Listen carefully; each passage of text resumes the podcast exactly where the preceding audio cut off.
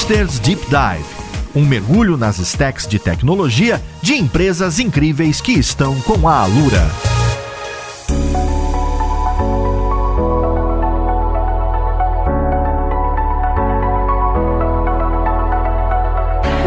Caríssimo ouvinte, seja muito bem-vindo a mais um episódio do seu podcast favorito. Meu nome é Paulo Silveira e esse aqui é um episódio da nossa série especial Hipsters Deep Dive, onde a gente entra com detalhes em diversas empresas importantes no cenário de tecnologia do Brasil. E para essa série especial, a gente tá com o Bradesco e nesse episódio conversamos sobre a jornada deles para o cloud, que é um tema que aparece com frequência em empresas médias e grandes que tem muitas lições e muito aprendizado para compartilhar com a gente. Então vamos lá podcast ver com quem que a gente vai conversar. Para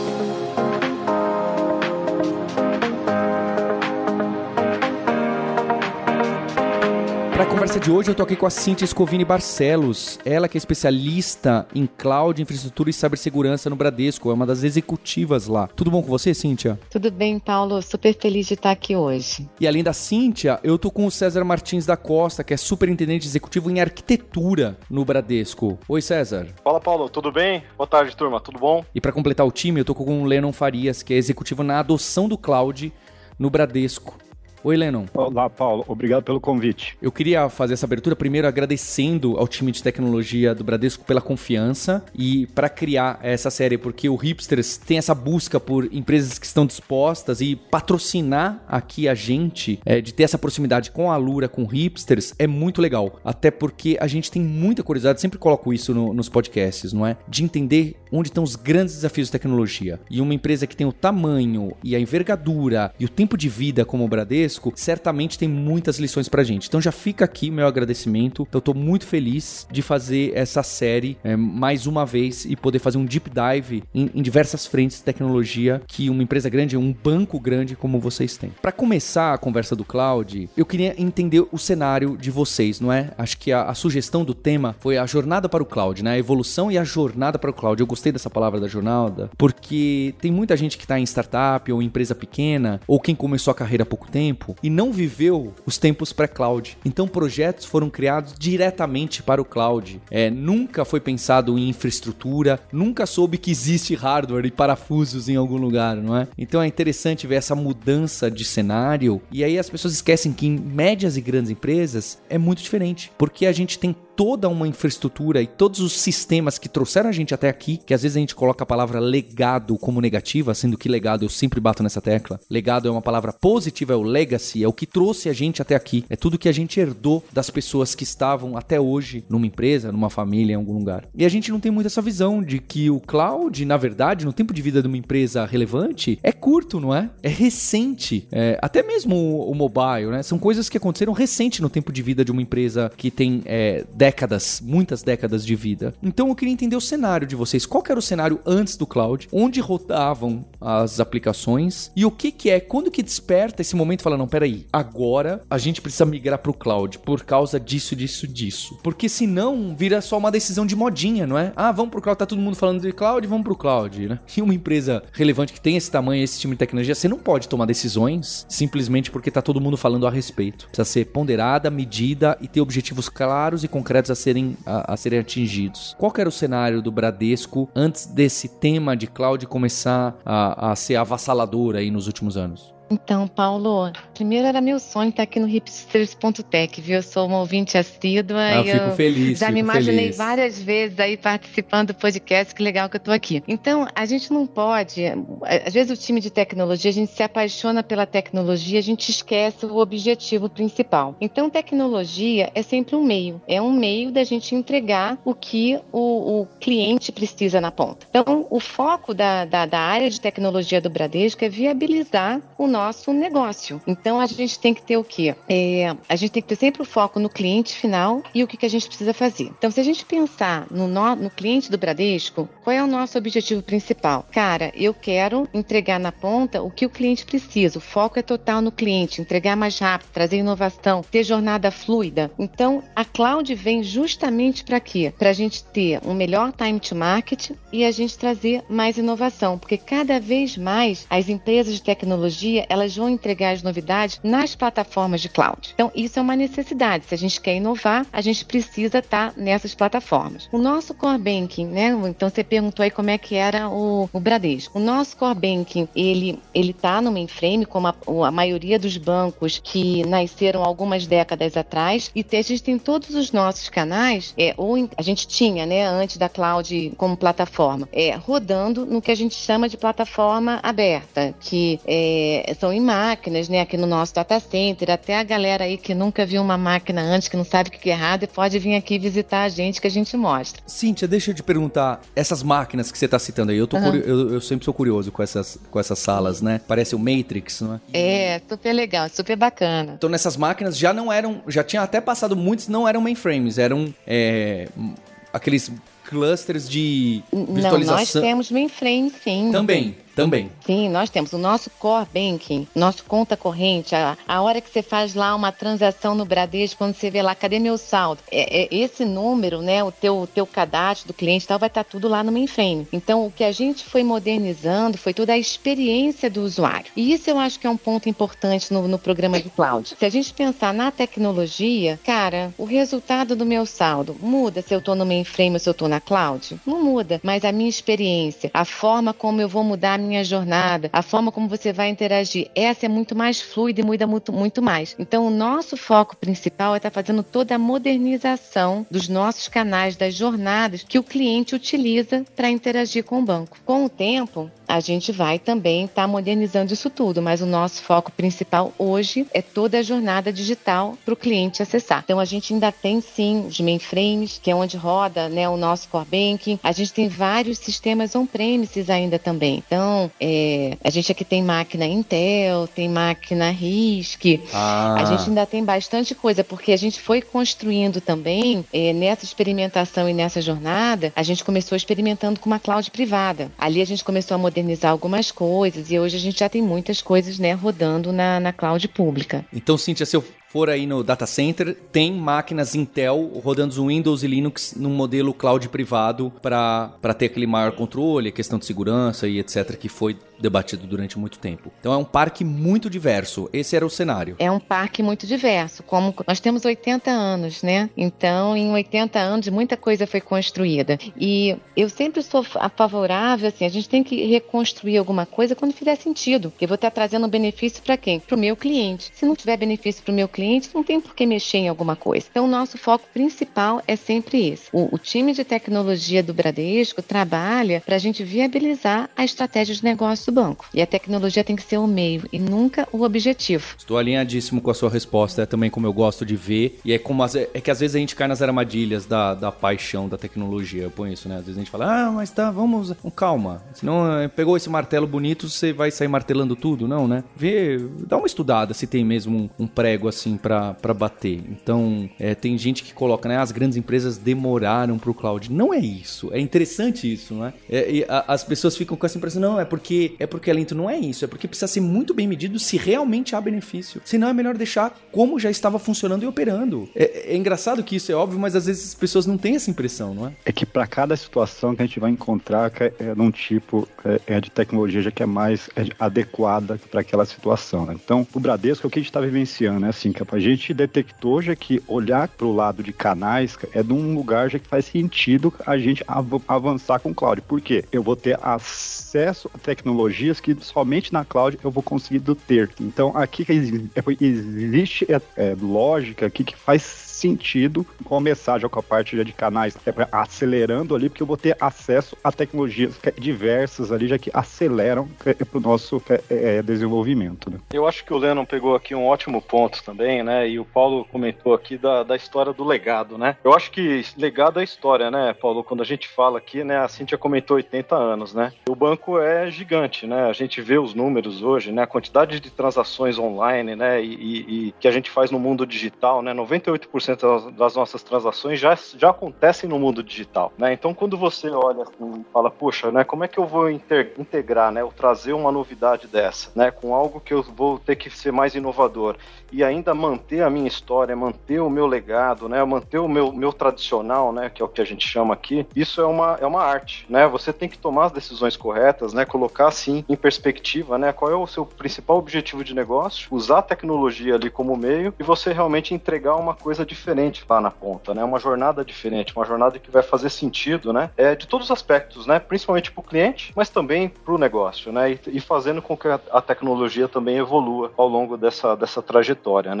Um grande desafio aí, Paulo, que você tocou foi o seguinte, né? Como é que a gente integra tudo isso, né? Como é que a gente faz a, a transição e a convivência, né? Não dá para você pegar em um determinado momento e falar assim, poxa, é, esses sistemas aqui eles já não servem mais, eles pararam e agora a gente vai fazer algo novo, né? É, pensar tudo do zero, né? Nem sempre essa é a melhor medida, né? Então a gente até cai naquela, naquele máximo, né, da, da, da arquitetura que fala assim, é uma solução não serve para tudo, né? Para cada caso vai ser um caso, né? Então eu acho que o momento é muito bacana porque nessa, nessa evolução e nesse desafio a gente tem olhado com muito cuidado, né? É, e olhado com esse, com essa, com esse aspecto, né? Aquilo que faz sentido para o negócio, aquilo que a tecnologia consegue ser um meio inovador e um meio que traz agilidade, porque o time to market é super importante nessa jornada, e aquilo que também a gente consegue fazer uma evolução natural das coisas, né? É, para você ter ideia também, né? Ao longo desses 80 anos, nós temos aqui até um museu. Nesse museu existem vários artefatos de tecnologia lá e é muito bacana, né? Então, assim, a gente faz parte de uma jornada que a gente também está colocando mais alguns itens lá dentro daquele museu, né? Então, trazendo um, um aspecto inovador, engajando as pessoas, né? Trazendo também as pessoas para essa evolução, né? Porque a gente fala de tudo isso, mas também você tem que evoluir, né? Junto com o grupo, né? O grupo proporciona tudo isso, né? É o time, né? O nosso grande time aqui de tecnologia, uma grande parceria também com as áreas de negócio. Essa história do museu é legal, viu? A gente tem lá o primeiro computador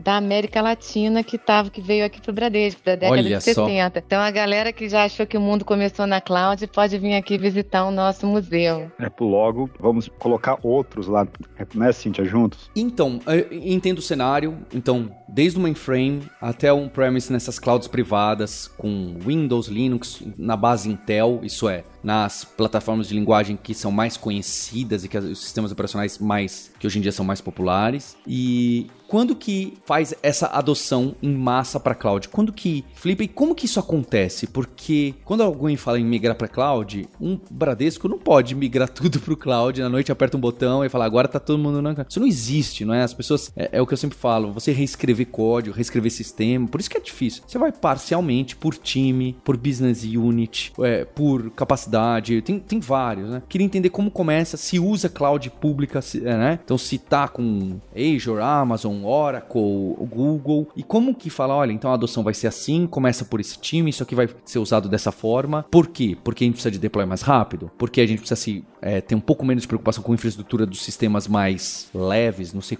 qual seria o melhor adjetivo aqui. É, como que ocorre essa é, transição? E eu acho que aí até o papel do Lennon, né, como adoção, como que ocorre essa evangelização para as pessoas perderem o medo, adotarem, usarem. É, é um desafio gigante, né? Um desafio gigante. Então, Paulo, até a gente chegar nesse contar essa história toda de como é que a gente está indo massivamente para a cloud pública, fizemos vários pilotos, temos, tivemos vários projetos, até que no momento o time falou o seguinte, cara, a gente agora precisa, para a gente conseguir massivamente, experimentamos, vimos cloud privada, cloud pública, até a, a nossa primeira é, experiência em cloud pública foi com a nossa assistente virtual, a Bia, que foi justamente quando a gente precisou de um engine de inteligência artificial que só tinha na cloud pública. Ali foi, né, há, muitos anos atrás, o nosso, nosso primeiro piloto e fomos fazendo vários projetos. Até que a gente entendeu o seguinte: para a gente conseguir massivamente para a cloud pública, tem que estar uma estratégia muito bem feita. Então, montamos essa estratégia. Objetivo: a gente entender é, como a gente ia, é, quais seriam os, os, os alicerces que a gente ia montar, como é que seria um conjunto de aplicações. Vamos começar por onde? Vamos começar pelo core, pelo canal. Então, é, tinha muita discussão né, entre os times e a gente resolveu montar essa estratégia. Então, a nossa estratégia, a gente decidiu o quê? Primeiro, a gente vai ser multi-cloud. A gente não quer estar tá só com um grande provedor de cloud pública, nós, nós já temos hoje é, alguns, e como é que a gente vai dividir entre eles também. Então, isso era um ponto importante. Perfeito, Cintia, porque ninguém quer cometer os erros do passado, né? Sim, então cada um tem vantagens e desvantagens e tudo mais. Então, por uma série de motivos, a gente quer usar o melhor de cada provedor. Segundo, te falei que o nosso objetivo final não era tecnologia como meio, era a tecnologia para viabilizar o negócio. Então, a gente quer fazer o quê? Tirar o melhor proveito da cloud pública, conseguir atender nosso cliente mais rápido, trazer inovação. Então, uma outra grande decisão que a gente tomou foi o que for para a cloud, a gente quer modernizar e tirar proveito da tecnologia. Nós só não vamos fazer isso quando? Quando for uma questão de custo. Né? Ah, tem que atualizar uma coisa aqui, em vez de comprar hardware, de repente sai mais barato, mas se não for uma coisa que seja baseada em custo, a nossa ideia é modernizar para tirar o benefício da cloud pública. E para a gente conseguir fazer isso em larga escala, o que a gente fez? Cara, a gente tem que ter aqui os nossos alicerces de segurança, a gente tem que treinar as pessoas, a gente tem que desenvolver todo o, o conhecimento para a gente fazer infraestrutura como código, é, precisamos criar os blueprints de arquitetura. Não é chegar lá e pegar e sair usando. Como é que a gente vai deployar aquilo em larga escala? Depois aqui os meninos até me, me lembram de, de mais coisas. Ah, como é que a gente vai comprar cloud? A gente está acostumado a comprar máquina. Como é que vão ser os nossos processos de compras? Como é que a gente vai fazer segurança em cloud? É a mesma coisa que fazer on-premise, porque para tirar benefício da cloud, a gente tem que fazer o quê? A gente tem que usar cloud com todo o benefício daquela tecnologia. Então a gente montou todos esses habilitadores, né? É, é como se fossem os nossos building blocks e montamos também a estratégia das aplicações. Como é que vão ser as nossas frentes? Então, um grande bloco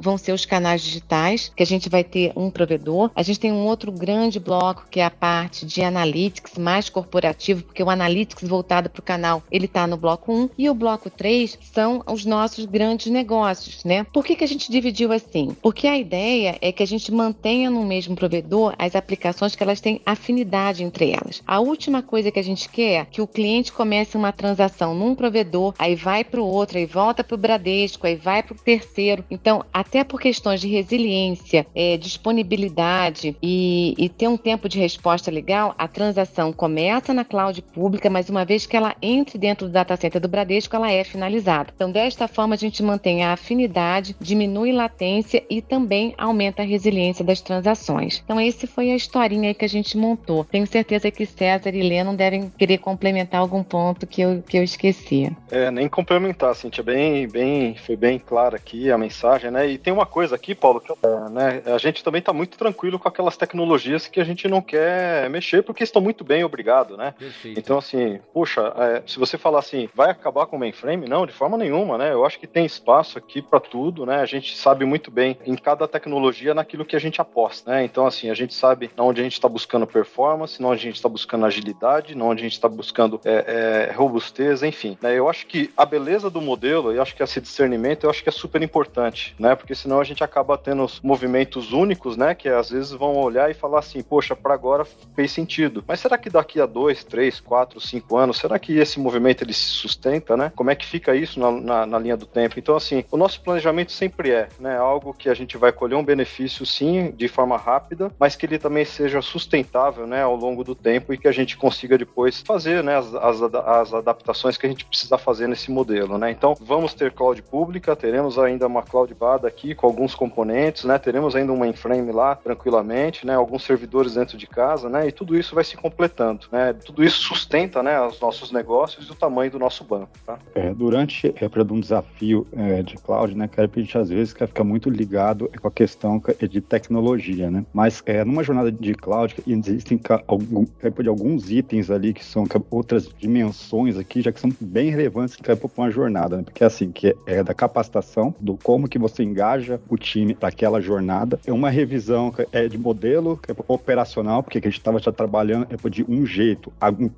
agora já com cloud, isso muda, junta alguns já papéis, é, separa outros, então aqui existe é uma mudança de modelo e de processo, é, principalmente, né? Porque de, já com essa jornada de cloud, muita coisa pode não existe ou tem algumas mudanças tecnológicas que viabilizam é uma mudança de processo.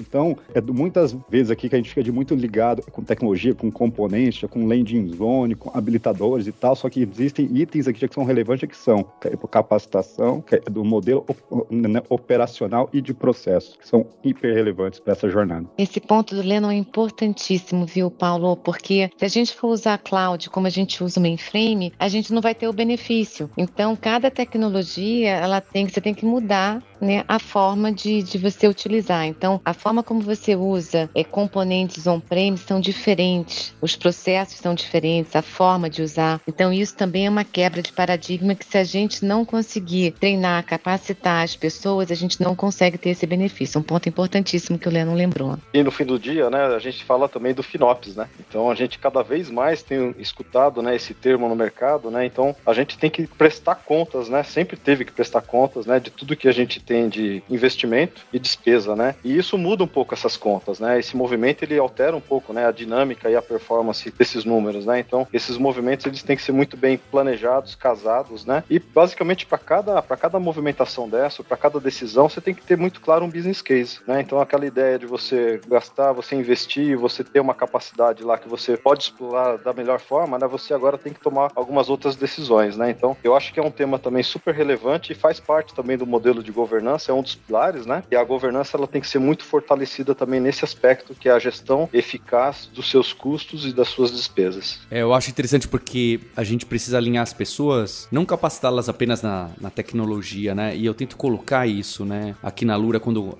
o pessoal de B2B, que é quem tem um contato com vocês, né? Quando a gente tenta buscar qual é o problema que a gente pode ajudar a empresa, fala, olha, legal, você quer migrar para o cloud ou você quer migrar para Agile, esse costuma ser uma dor também. E você precisa entender entender qual parte da empresa vai primeiro. Tem lugares que é melhor não colocar Agile. Precisa ser educado também, não só na ferramenta, mas quando você não usa a ferramenta. E quando você usa a ferramenta, o que, que você faz diferente? Acho que a Cintia colocou muito bem aí. Olha, a gente vai jogar essa parte aqui que antes era feita no mainframe ou antes era no on-premise, agora vai estar na cloud pública. Beleza, mas é só é só pegar e mover? Né? Acho que até tem vezes que, que é, né? Tem vezes que é, claro. Mas tem que tomar cuidado para isso não virar automático. Se não a jornada pro cloud é você dar Ctrl C no que que tá, né? Ctrl V lá, e aí você, seus custos vão pro teto você não ganha um mecanismo de deploys rápidos porque você está acostumado a fazer daquela outra forma que tem janela de deploy, você traz toda a cultura que faz sentido no mainframe não faz sentido aqui. Então é complexo, né? é um treinamento não só de tecnologia, mas de como você aplica as ferramentas. Exatamente, Paulo. Eu acho que é aí que está o modelo de decisão, né? Você tem que ter um modelo de decisão muito bem claro e as pessoas têm que ser muito bem treinadas nesse modelo de decisão, né? Porque você vai ter que tomar algumas medidas, né? Se você optar por fazer só um rehost, é um caminho. Se você optar por fazer só um refactor, é outro caminho, né? E aí começam aqueles famosos R's aí que a gente escuta, né? E pelos, até pelas, pelas consultorias, né? Que indicam, né? Poxa, se você faz um movimento é, mais forte, por exemplo, de lift and shift, você vai ter um resultado mais rápido, mas será que ele vai ser duradouro, né? Será que você vai ter de fato um controle dos seus custos, né? Como é que ficaria isso, né? Então, antes de você fazer, é importante planejar. E é isso que a gente tem falado muito aqui dentro. Então, fazer o planejamento, decidir em cima de um bom planejamento e aí depois vem a execução. E essa execução ter com excelência, né? Então, por isso que é super importante os pontos que os amigos falaram aqui de capacitação, treinamento, né? Ou seja, evolução dos times, né?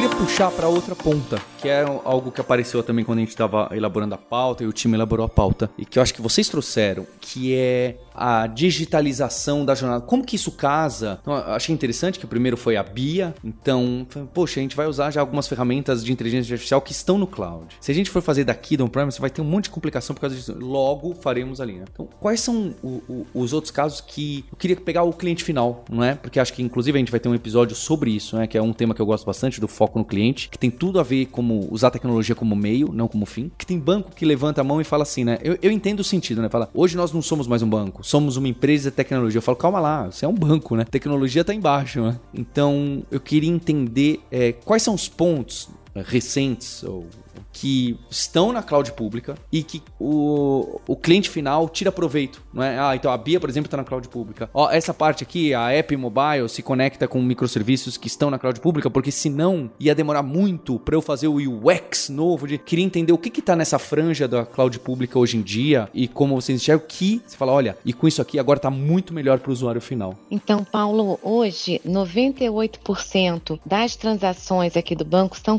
completados de forma digital. Agora, cada transação nossa, ela passa por várias tecnologias. Então, é, ela começa na cloud pública, ela passa por uma camada de integração que chega até o mainframe. Então, não adianta só a gente isolar um time num canto que ele vai conseguir dar conta e vai conseguir entregar uma coisa aqui sem passar pelo outro. Então, a transformação que a gente fez, ela vem sendo feita ao longo de muitos anos. Então, primeiro, toda a transformação para que os nossos times de desenvolvimento e as nossas equipes de tecnologia trabalhassem no modelo ágil, porque isso é essencial para você conseguir fazer uma adoção é, bacana de cloud e conseguir entregar é, um valor. Depois, a gente começou a experimentar com o um modelo de microserviços, de como é que a gente consegue desenvolver, de como é que a gente faz um deploy automático, de como a gente consegue prover infraestrutura de uma forma automatizada. Então, isto tudo colabora para que a gente consiga entregar a, a funcionalidade mais rápida lá na ponta. Então, a BIA foi o primeiro exemplo, o Open Finance foi uma, uma aplicação que a gente também começou ela 100%, obviamente ela depois integra com os nossos sistemas internos, e a gente também tem uma, uma estratégia muito bacana de que se uma aplicação já existe em SaaS, ela já já está pronta. Então, a gente também tem adotado vários sistemas já direto em SaaS também. Não sei se a galera aqui do, do podcast conhece, né? Então, só aqui relembrando um pouco, é, você tem várias formas de usar é, serviços de cloud. Pode ser como infraestrutura, que aí você só pega uma infraestrutura externa, mas você ainda tem que instalar tudo lá, né? Que é o Infrastructure as a Service. Tem o PaaS, que é o que a gente tem utilizado muito na reconstrução e na modernização das nossas aplicações, porque ele já tem vários módulos, já vem o banco de dados pronto, já vem lá é, a plataforma né, de, de Kubernetes pronta, e aí a gente só começa a fazer mais os microserviços. E também tem o nosso uso de SaaS, que é como a gente já pega quase que a aplicação pronta de um provedor e já começa a utilizar ali pro caso do Open Finance ali, existia uma razão que ele já começar ali, né? Por precisar muito de acesso a ferramentas de analítica. E na cloud, que você tem N aceleradores é para viabilizar esses modelos, né? Que para você é do conhecer comportamento, que é o que você pode oferecer é para o cliente, né? e assim por diante. Então, pro caso do Open Finance aqui, já foi de por conta, porque existia alguns benefícios ali, pode se usar né, aceleradores né, de analítico. É essa parte do analítico é super bacana. Por quê? Porque os nossos canais, a gente já tem uma sinergia muito forte com todo o ambiente analítico. Por quê? Porque a gente quer entender a, durante a jornada do cliente o que, que ele está fazendo, pensando. A gente tem dado que hoje vem de. Né, todo mundo aqui tem presença digital. Qualquer pessoa hoje tem uma presença digital. Então, quando a gente começa a, a avaliar isso, montar os modelos e a gente começar a ofertar o que o cliente precisa durante a jornada dele, esse é um mundo perfeito Então a gente fez muito isso no banco digital Nex. O Nex foi é, um berço para a gente de experimentar todas essas novas jornadas. Durante a pandemia, a gente tem um DIN de crédito que ele, é, ele é muito bacana, que a gente chama aqui de Brain, que ele consegue, com base em, em analytics avançado, conseguir ofertar em tempo real exatamente a oferta de crédito ideal para aquele cliente naquele momento. Então, isso tudo a gente consegue combinar. Com cloud, a gente tem todas essas tecnologias lá disponíveis disponíveis, temos que ficar comprando, instalando e criando grandes infraestruturas para a gente conseguir combinar tudo isso. A gente consegue começar com piloto e ir crescendo conforme aquele canal específico ou aquela aplicação vai aumentando. Isso tudo também lembrar aqui do CRM, né? Que casa completamente com tudo que a gente tem falado aqui, né? É, fazendo essa abordagem, né, real time do cliente, considerando o melhor canal, a melhor abordagem para ele, né? Enfim, realmente tendo uma visão aí 360 do cliente, né? Que também hoje já funciona em nuvem, né? Então, eu acho que são sempre avanços importantes, né? Que vão também mostrando, né? Ao longo dessa jornada, dessa, dessa trajetória, os vários usos, né? De cloud que a gente tem aqui, né? Desde a infraestrutura como serviço e depois lá na ponta, né? Já pensando também em software como serviço e atualmente atualmente algumas discussões, né? Poxa, camada de integração como serviço, né? O famoso é, IPaaS também, né? Então, eu acho que tem um leque bem grande, né, Paulo, de oportunidades aqui, de usos, e sempre pensando né, na tecnologia aqui como meio, mas sempre objetivando assim, qual que é a melhor jornada e o melhor produto que a gente pode entregar na mão do cliente no fim do dia. Eu fico com a visão, e, é óbvio, né?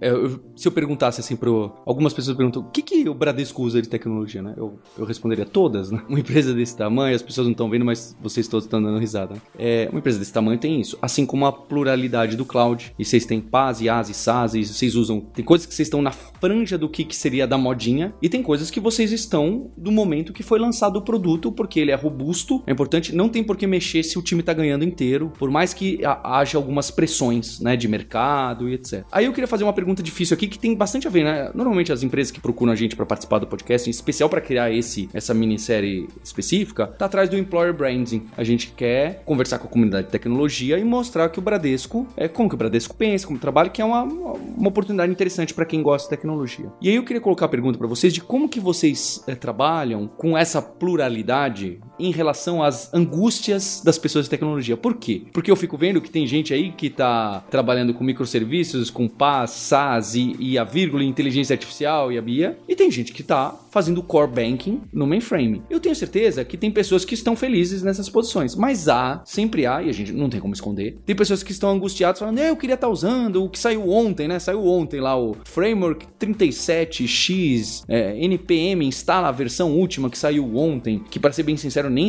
nem startup pequena tá atualizada assim, né? Mas enfim, existe essa pressão de mercado pelos programadores e programadoras de estarem nessa nesse posicionamento. Mas também tem gente que sabe muito bem que, olha, tem valor aqui. Tanto que eu vou colocar, de novo, uma opinião que eu sempre trago, eu acho incrível engenheiras e engenheiros de software que sabem lidar, não importa qual a tecnologia. Daqui para mim que eu sei mastigar, trabalho, tenho curiosidade de entender. É, para mim é incrível saber de ponta a ponta a, como as décadas mudaram, como que as coisas se interligam, como que tem essa robustez mesmo nesse emaranhado de tecnologias diferentes. Então, eu, eu acho. Mas eu entendo que há pessoas que não têm essa mesma. Não é visão, mas você vai falar, ah, não, mas eu queria estar trabalhando com essa tecnologia nesse cloud, né? Eu achei incrível quando a gente falou, não, a gente não tem dependência aqui de um, a gente usa todos. Ah, não, mas eu gosto mais do da Microsoft, eu gosto mais do da Oracle. Tem gente assim. Então, como que vocês lidam com essas pressões, angústias? Tem que contratar, tem que tomar um cuidado também com a moral. É complexo o trabalho de gestão hoje em dia numa empresa que demanda tecnologia como vocês. Então, como fica para gerenciar essas diferentes personas, cada um quer usar a sua tecnologia preferida. Claro que estou exagerando, tem pessoas que entendem muito bem que, olha, é a ferramenta que eu tenho aqui para essa stack, eu vou trabalhar aqui. E aí, como que é esse desafio? O bom é que a gente tem pluralidade de tecnologia e de pessoas. Então, é, o, a, o time do Bradesco ele é muito diverso. Então, a gente tem diversidade de raça, gênero e tal, e também de idades e, e de diferentes é, perfis. Então, tem as pessoas que amam o mainframe, querem querem trabalhar no mainframe, tem as pessoas que vêm para cá porque a gente está na cloud, a gente está trabalhando com microserviço, porque a gente foi é, pioneiro em uso de inteligência artificial, a gente está sendo pioneiro em quantum. Então, tem os dois públicos. Tem o público que quer a novidade, tem o público que gosta daquilo que faz, que é tão bom naquilo que faz, que também não quer mudar. Então a gente tem que respeitar também esses papéis, tá montando aqui os times para que a gente consiga alavancar o melhor de cada pessoa. Agora, a gente precisa ter padrão. Não dá para chegar aqui cada um escolher o que, que vai fazer, o que, que vai utilizar. Então a gente tem uma arquitetura bem definida, em que a gente tem realmente um espectro grande de tecnologias e que a gente tem os padrões que a gente utiliza em cada uma delas, sim, que a gente vai montando o, os times, né, César? É isso aí, Cíntia. E, e, a gente tem desafiado muito aqui, Paulo, os times,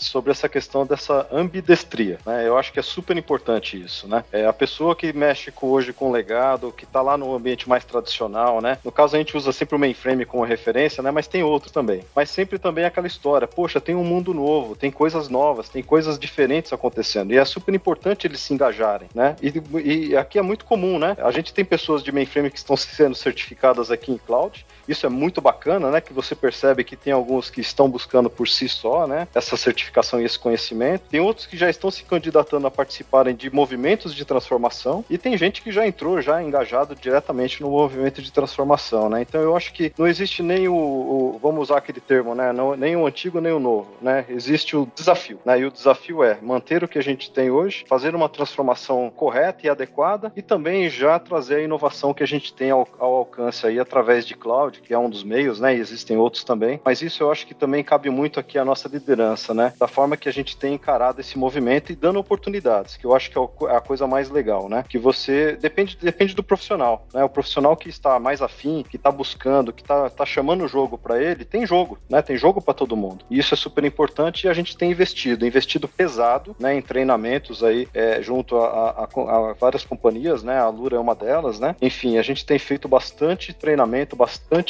é, certificação com o grupo e tem colocado os desafios para eles, né? Então eu acho que você ter esses profissionais ambidestros no fim do dia é o que toda organização procura e é o que a gente está realmente aqui incentivando para que as pessoas encarem esse desafio com a gente. O mais relevante aqui é que a gente está dando oportunidade para todos. A gente não está restringindo a um ou para outro grupo. A gente fala assim, amigos, aqui ó, o movimento de cloud é assim, assim, assado, vamos juntos. Então, quem está se candidatando, querendo participar, que a gente está já colocando junto para os projetos. E existe outro item aqui que também é bem importante, né? Porque assim, do mesmo para a jornada de cloud, demanda mexidas é para o nosso legado. Então, todo mundo aqui vai de participar da jornada, entendeu? Que existem demandas para mexer aqui para o nosso legado, né? De qualquer forma. Então, todo mundo aqui vai participar é dessa jornada de cloud, de cada um dentro da sua responsabilidade e conhecimento.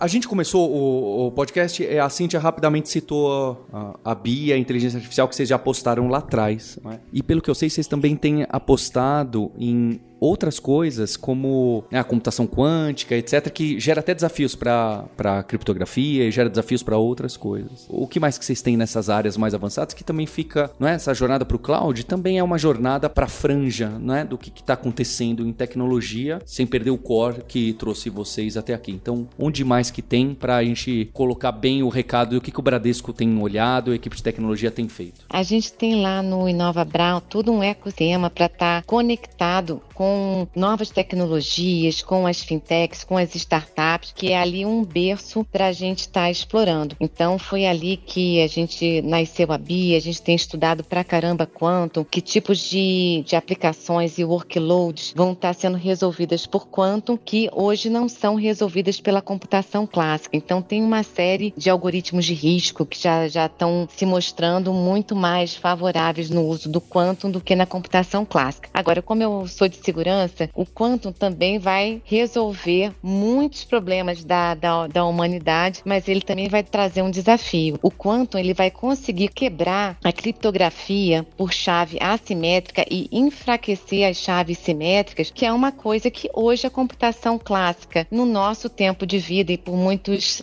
por muitos séculos, não seria capaz de quebrar. Então, existe hoje um desafio que o, as, os principais órgãos, o NIST, é, a NSA, eles acreditam que até 2030 um computador quântico vai poder quebrar as chaves públicas que são utilizadas nos certificados digitais, em todas essas transações financeiras que a gente faz. Então, um outro trabalho que a gente já está fazendo aqui também na nossa jornada para cloud é entender, fazer todo esse mapeamento de onde a gente utiliza chave é, de criptografia assimétrica, preparando as aplicações que a gente está modernizando para já usar os algoritmos chamados Quantum Safe que devem estar padronizados a partir de 2024. Então, esse também é um trabalho que a gente está criando lá nos nossos blueprints de arquitetura. Para você que gostou desse episódio, eu gosto muito, tá? Desse de entender a tecnologia e essa dificuldade de gestão, de aplicação e de estar ao mesmo tempo no futuro e também pegar o que temos no presente e trabalhar bem, para mim é encantador. Fica o convite para você ouvinte continuar nessa série de episódios que a gente vai ter sobre tecnologia no Bradesco. Tem uns muito bacanas, tem muita pegada que eu gosto. Eu que hoje em dia sou gestor também, não é? E a gente vai deixar links aqui para oportunidades no Bradesco para que você conhecer um pouco mais. Quero também o link do museu e como que a gente acessa e etc. Então fica o meu agradecimento aqui ao Leno, a Cintia e o César, em especial ao time de tecnologia do Bradesco que sempre comenta nos podcasts, que eu tenho pessoas amigas por lá, então queria deixar o meu, meu agradecimento a vocês, eu volto de confiança. Nós que agradecemos, hein, Paulo? Foi um muito bacana estar aqui conversando sobre tecnologia e eu tenho certeza aí que o pessoal vai, vai, vai curtir o que a gente está aprontando aqui no Bradesco. É isso aí, com certeza. Muito obrigado, Paulo. Valeu pela oportunidade e obrigado aí a todos que participaram com a gente também. Muito obrigado, Paulo, pela oportunidade aqui viu, de participar com vocês. Então é isso e até o próximo Deep Dive. Hipsters, abraços. Tchau. Se você já tem um caminho na carreira de tecnologia e está trabalhando com liderança, está trabalhando com gestão de time, ou como tech lead, ou tem muito interesse nessas carreiras onde são envolvidas também outras habilidades, o evento Dev Leaders Conference vai acontecer dia 11 de agosto. Se você entrar lá no devleaders.com.br, você vai ver todas as informações desse evento que acontece em São Paulo, que é a segunda edição, que a Alura tá tocando e a gente já tem palestrantes incríveis. Mais ainda, é um ambiente para você trocar ideias sobre gestão, sobre lideranças e sobre todas as outras carreiras que estão em volta do desenvolvimento de software. Eu te espero lá no Dev